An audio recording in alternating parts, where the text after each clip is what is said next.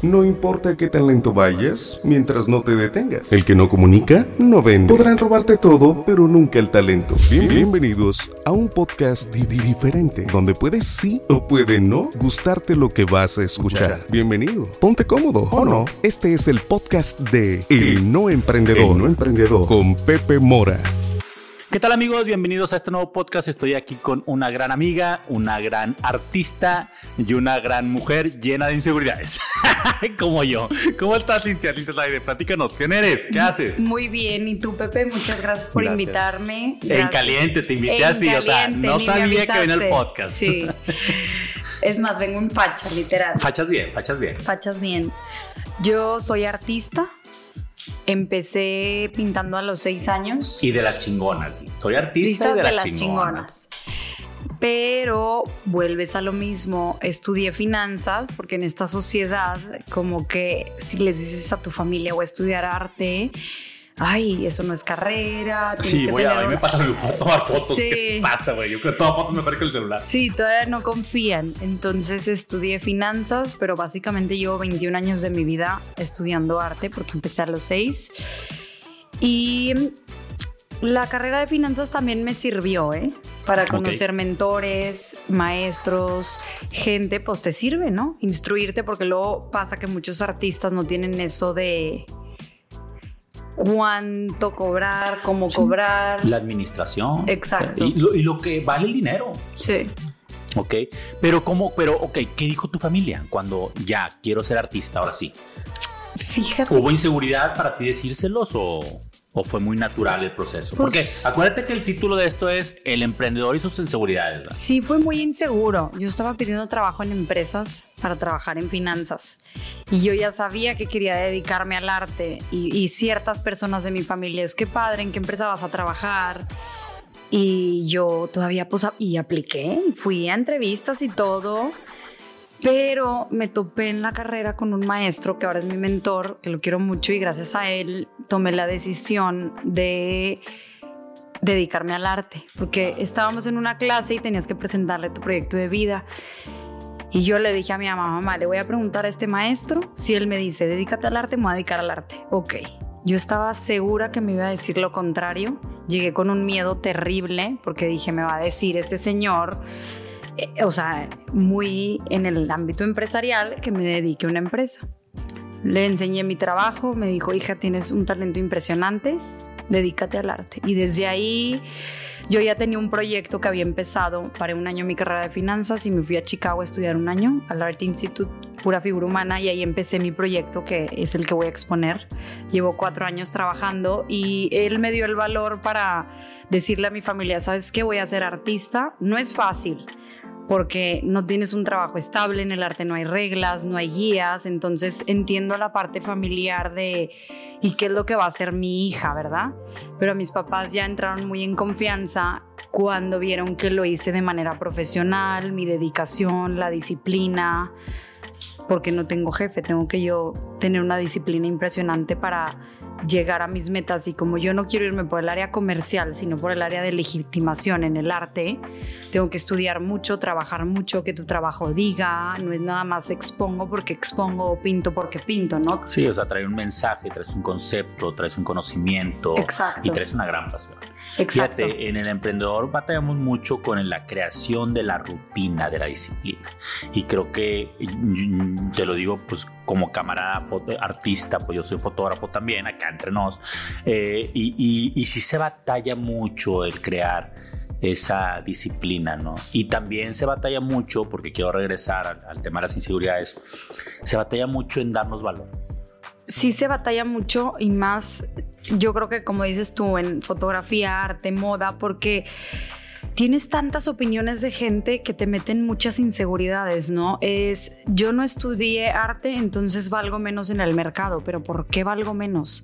Igual que yo, yo no estudié fotografía. Exacto, y mucha gente que hablas o con críticos de arte o gente aquí en Monterrey les importa más un currículum que eh, lo que quiere decir tu trabajo, pero luego sales al mercado internacional o en la Ciudad de México, que todavía está más abierto este tema, y les importa más que tengas un buen portafolio construido que así yo estudié licenciatura en arte o no. Entonces, a mí eso al principio me metía muchas inseguridades y decía, es que chin, valgo menos porque no tengo un, un título en arte. Fíjate que a mí me ayudó mucho el entender la historia de Tadoando de cómo él no, no estudió arquitectura y, y, el tamaño de arquitecto que es, o sea, el tamaño. Tamaño, literal. Ahí entendí, dije yo, oye, espérate, pues y quizás la fotografía no la estudié, admiro mucho a aquellos que estudian porque realmente eh, soy fan de muchos fotógrafos que tienen todo ese conocimiento, toda esa técnica, pero bueno, hay, gente que, que, se nos dan las cosas. Sí. Esa es la realidad, o sea, y, y es válido y no es pecado.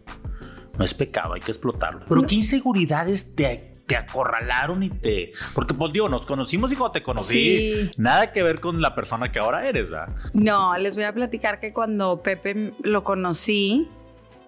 Casi me desconoces. Sí, yo dije, ¿qué es esto? Pero fíjate que me sirvió mucho. Este, yo conocí a Pepe por mi hermana y saqué cita con Pepe. A quien mandamos un saludo, muy sí. Llego a la oficina, me paro, yo me acuerdo ahí bien chiquita, bien, llego a la oficina, en la puerta, me acuerdo que casi no me volteaste ni a ver.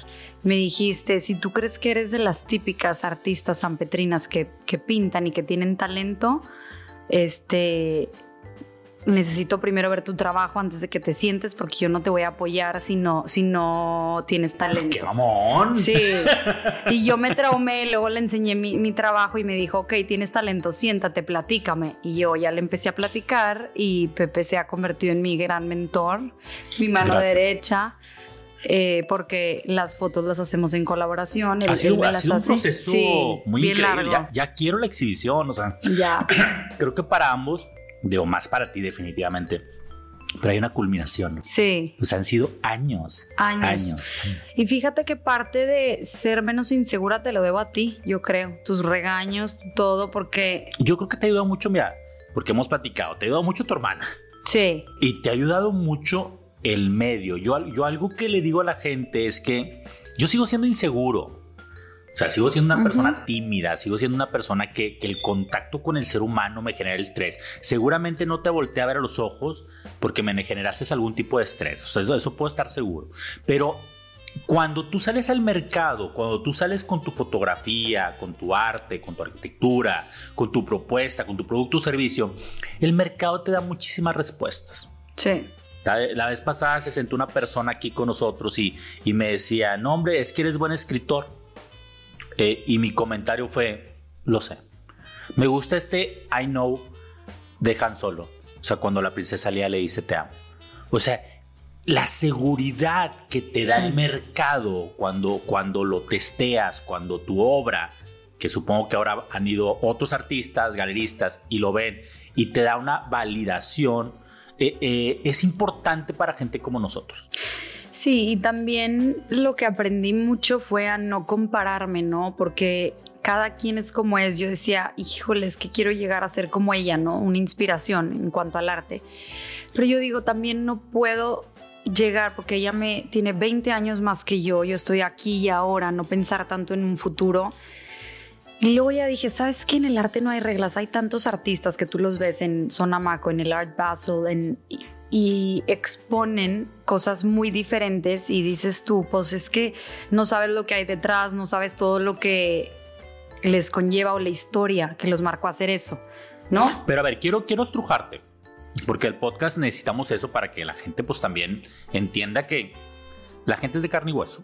Sí. Todos somos iguales y todos sufrimos prácticamente lo mismo. Yo sé, porque, y por esta exhibición lo entendí mucho, yo sé que has sufrido problemas también alimenticios. Sí. ¿Estos han sido por inseguridades? O sea, ¿cómo la inseguridad se, eh, se ha comportado en tu vida y cómo ingresó esa inseguridad? Porque yo veo a tu familia, digo, y tus papás, tipazos, tu hermana exitosísima, o sea, eh, tu, cuñado también, tu hermano ni se diga. O sea, tu hermano es vendedor, pero vendedor. Entonces, ¿de, dónde nace la inseguridad? Porque pues veo que tu entorno es muy pues, ligero, por llamarlo así, ¿no? Pues mira, las inseguridades le pueden pasar a cualquiera, ¿no? Y más allá en los trastornos alimenticios, tú puedes ver una persona súper flaca y que tiene un cuerpazo y puede tener ese problema. Y la gente cree que nada más a las personas que están más anchas o que no tienen el cuerpo perfecto ante la sociedad lo sufren. No. Siempre yo creo que es el nivel de que en esta sociedad tienes que ser perfecta. La perfección no existe. Entonces yo creo que era, a mí me pasó con mi físico, ¿no? Por eso caí en un problema alimenticio pero a la gente le puede pasar con otras cosas. Y sí te van empujando esta sociedad tan superficial a ciertas cosas, ciertos miedos, ciertos trastornos que, me costó dos años salir adelante y aprendí dije, ¿sabes qué? No existe la perfección y, y tú puedes ver una persona súper bien y físicamente exitosísima y también llena de inseguridades, ¿no? Todo el mundo las tiene yo creo que a mí lo que me ayudó mucho ya es, es poco a poco ir confiando en mi trabajo y no escuchar. Yo sé que mucha gente tiene opiniones y va a haber gente que no le guste mi arte, que no le guste el performance que voy a hacer. Ok. Pero un artista tiene que hacer lo. Yo tengo que pintar por mí, no para el cliente. Si me Fíjate explico. que yo te, voy a darte una frase que, que me gusta mucho y es: eh, Yo también aprendí a escuchar. Y la frase es esta: No escuches a pendejos. Pues sí. O sea, si yo hablo de fotografía, eh, yo tengo que juntarme con gente que tiene una autoridad en fotografía. Sí. O sea, si de ellos viene una crítica, bueno, la tendré que considerar constructiva, porque, pues, sí. vaya, es gente que, que- Claro, que que está sabe. en eso, ¿no? Pero luego vienes y le preguntas a tu tío, a, a Panchito, que, que igual nunca ha hecho nada en su vida. ¿Y, y cómo te va a afectar esa crítica? Esto no, no, no, no, no tiene, no, no tiene un valor. Entonces también hay que saber a quién escuchar. o sea. Y sabes que no es fácil. La gente cree que, ay, es que pinta y cool. No. Llevo cuatro años trabajando en esto. Es un esfuerzo mental, físico, todo, todo, todo. Tú, tú has visto cómo hemos trabajado, lo que cuesta crear una, una colección y los artistas Yo te decía la me vez van a pasada, oye, entender. ¿cómo le vas a hacer para vender a tres pesos? Porque al principio querías Sí. vender a tres pesos. Sí, sí, sí.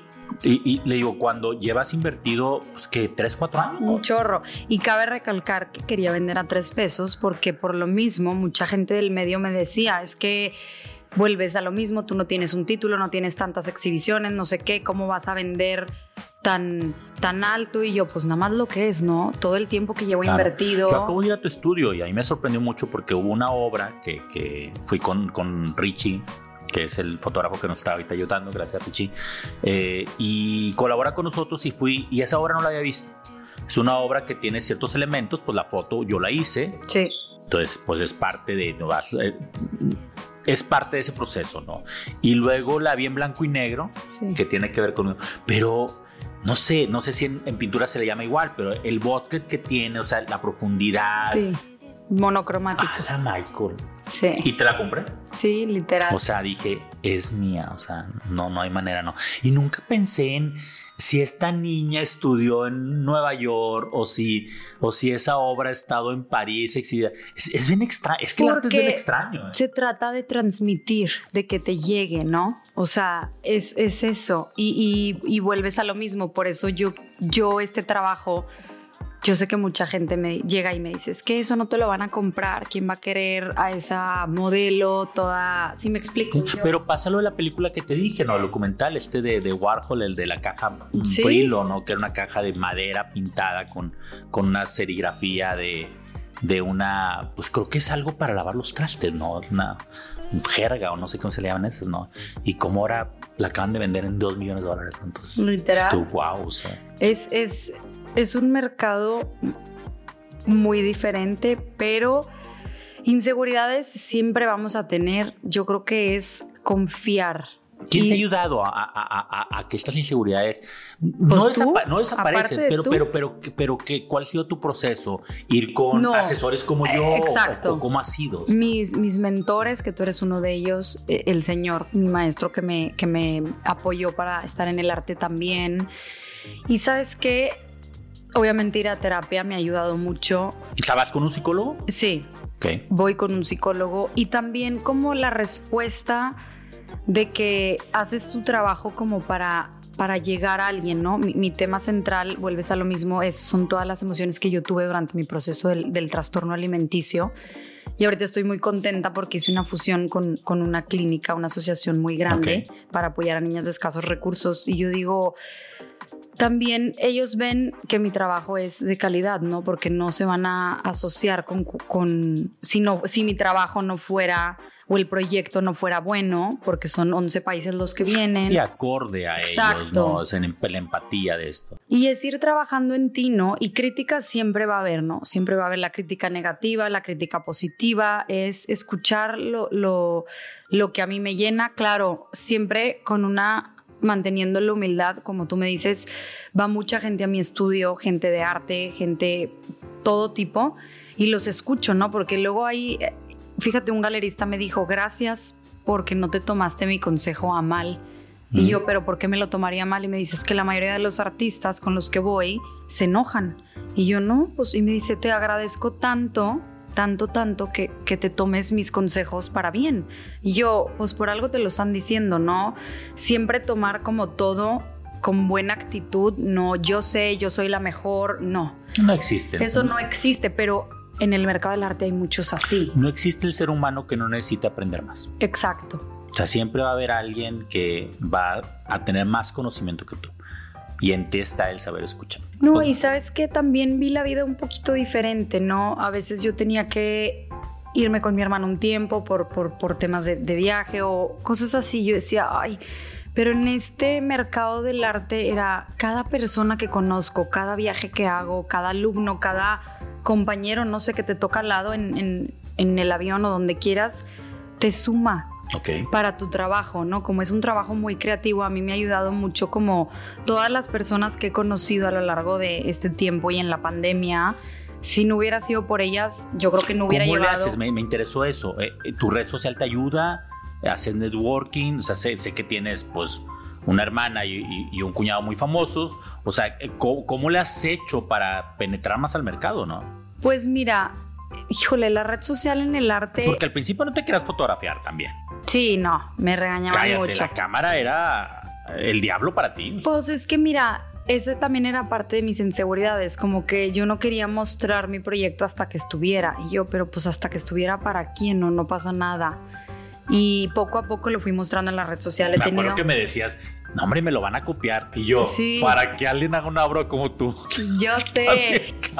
Y fíjate que mucha gente cree que son, ay, es que los seguidores no importan, ¿eh? Porque yo no tengo tantos seguidores y he tenido muy buena respuesta en cuestión de que varias revistas me han, me han buscado para, para entrevistas, que les transforma mi proyecto. Y yo digo, bueno, veo a gente que tiene más seguidores y no, no la buscan para eso, ¿no?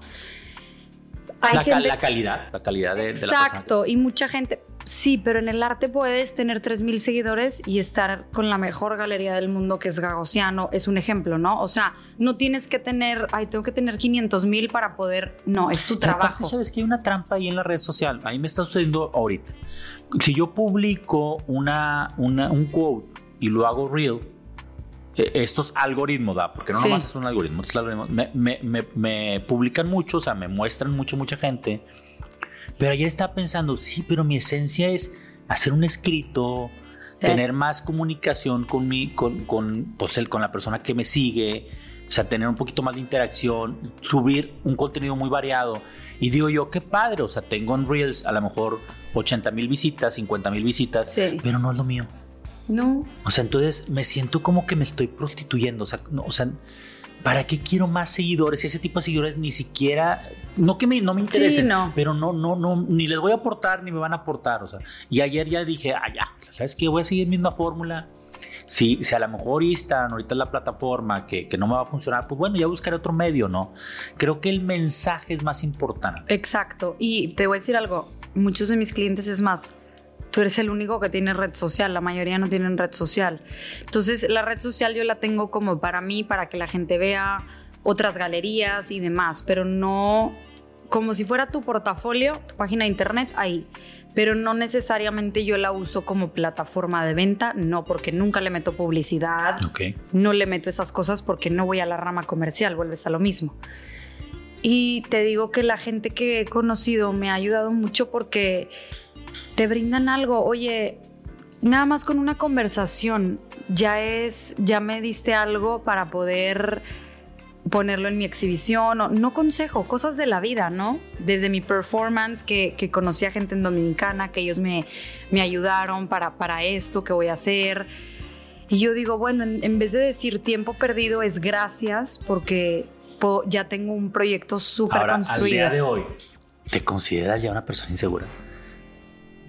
Porque fíjate, lo que tú dices, una persona que va a montar una exhibición, una persona que le ha invertido cuatro, tres o cuatro años de su vida a esta exhibición, una persona que me conoció, que está conociendo otras gentes, que, que, hace networking con mucha gente, ¿realmente tiene las características de una persona insegura? No me considero insegura, pero sí tengo miedos, ¿no? Ok. O sea, miedos de... Siempre trato de pensar aquí y ahora, no en un futuro, pero como hice esta fusión con, con este congreso tan grande, es el miedo de wow, que ver mucha gente de, muchos países a mi exhibición. Nunca me lo esperé, la verdad. O sea, yo siempre te he dicho a ti que tú tienes miedo al éxito. E, es, eso. Entonces, increíblemente. Si yo pudiera nada más pintar y organizar y que alguien más fuera mi imagen, sería muy padre para mí, ¿no? Pero es esa como no me gusta ser protagonista, entonces tengo que lidiar con, con, a mí me pasa algo parecido, fíjate, mi mujer pues no le gusta mucho que sea fotógrafo porque conozco mucha gente. Ajá. O sea, no, no sé qué se figure, porque pues, la, la fotografía tú sabes que es un caos cuando las sesiones... Eh, y la verdad, cuando yo salgo, yo digo, ay, ojalá que no me tope a nadie. No que no me guste, me da gusto saludarles y todo, pero realmente soy antisocial. O sea, yo, yo, voy a un restaurante y quiero comer en el restaurante estar con mi familia e irme, o sea, no. Mi, hija me dice, es que papá, te conozco mucha gente, porque salimos a caminar y me saludan, y no sé qué, le digo, sí, le digo, pero lo importante no es que te conozca la gente, lo importante es que tú a través de tu arte, de tu pasión, dejes algo a la sociedad. O sea, impactes. O sea, yo te agradezco mucho que me hayas dado la oportunidad de impactarte de que algo, que, algún comentario que te hizo algo te haya servido. Porque creo que ahí es donde está nuestro legado. Muchos. El, impactar. Creo que tu obra y esta exhibición a mí me encanta. Creo que vas a impactar a mucha gente. O sea, creo que estos desórdenes alimenticios, estos trastornos que se tienen, realmente acaban vidas, afectan a muchas vidas. Y no nada más el que lo padece a la, familia. Y sabes que a mucha gente le da miedo decirlo, platicarlo, y yo no lo platico en plan víctima, sino en plan de realmente poner mi granito de arena para que creen conciencia. Y mucha gente es, ay, es que solo en Monterrey pasa, no, no pasa. Hay más de 11 países reunidos en un congreso que va a ser la sede de México por lo mismo, ¿no? Y dices tú como que, yo digo ya con este proyecto, Pepe, que les he platicado a, a gente, todo el mundo tiene a alguien. Que es que fíjate que mi sobrina, es que mi prima y es que mi, la amiga. Y yo digo, wow, cómo estoy como marcando la vida de cada persona. Y al principio sí me decían, no te da pena decirlo. Y yo, pues pena, ¿por qué no? No es ningún delito.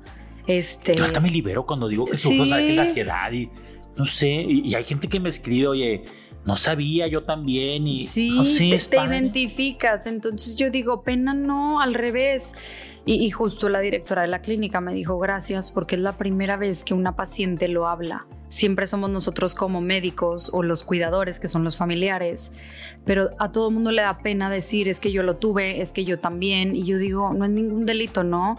Y crear conciencia en la sociedad en la que estamos viviendo y para, también para los papás, porque mucha gente cae por culpa de los padres, de tienes que estar así, mijita, y comer esto. Y no. y esto y lo otro, y cuídate. Y, y muchas nutriólogas también que, que no dan cosas adecuadas, si me explico.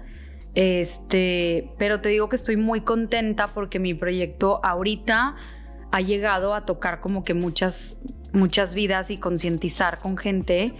Y digo, bueno, espero que después de que lo presente también muchas niñas tengan el valor o personas de... Seguro lo van a tener. Espero. Y te felicito. Eh, Vamos a cortar porque Freddy me regaña. Tú conoces también a Freddy. Si no los hago muy largos. Te agradezco bastante. Eh, platícanos nada más para terminar tus redes sociales y un poco la exhibición, cuándo va a ser. No sé si es, abierta al público X, Y, Z. La exhibición se llama Adfectus, que es emoción en latín. Es el 6 de octubre, jueves, eh, ahí en la Academia, en el segundo piso.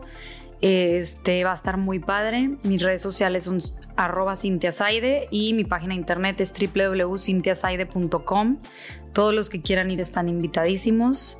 Después voy a subir la invitación a mi red social y a la página de internet para que ahí se enteren de la hora del evento y demás. Sí, yo lo único con lo que terminaría, y, es algo que te felicito porque para ti no, no ha sido esta excusa, es que nuestras inseguridades no pueden ser la excusa perfecta para no hacerlo. No, y siempre vamos a tener miedo. De hecho, me ha servido mucho, gracias Pepe, por el no emprendedor, porque todas las frases me sirven por regañarme. Y busquen mentores, niñas, busquen gente que los apoye, no sean tan egocentristas. Y ahora, un mentor ni siquiera tiene que ser alguien que le pague. O sea, puede ser un abuelo, puede ser tu papá, puede ser el vecino, amigo, puede cualquiera. ser el, jefe, o sea, pero busca con quién rebotar la idea. Sí. O sea, eso es bien importante. Si sí, no, porque solo no llegas, ¿eh? Tu, tu, mente te va a boicotear. Sí. O sea, tu mente siempre quiere que estés en una zona de confort, sí. sin hacer pedo y quedándote ahí. O sea, esa es la realidad de las cosas. Sí. Cuídense mucho, nos seguimos escuchando en el siguiente podcast del No Emprendedor. Mil gracias, mil gracias, mil gracias a esta artista. De Muchas gracias por invitarme. gracias por, escucharnos. Eh, síganme en mis redes sociales, arroba el no emprendedor, arroba el pepe-mora. Y fue todo por hoy.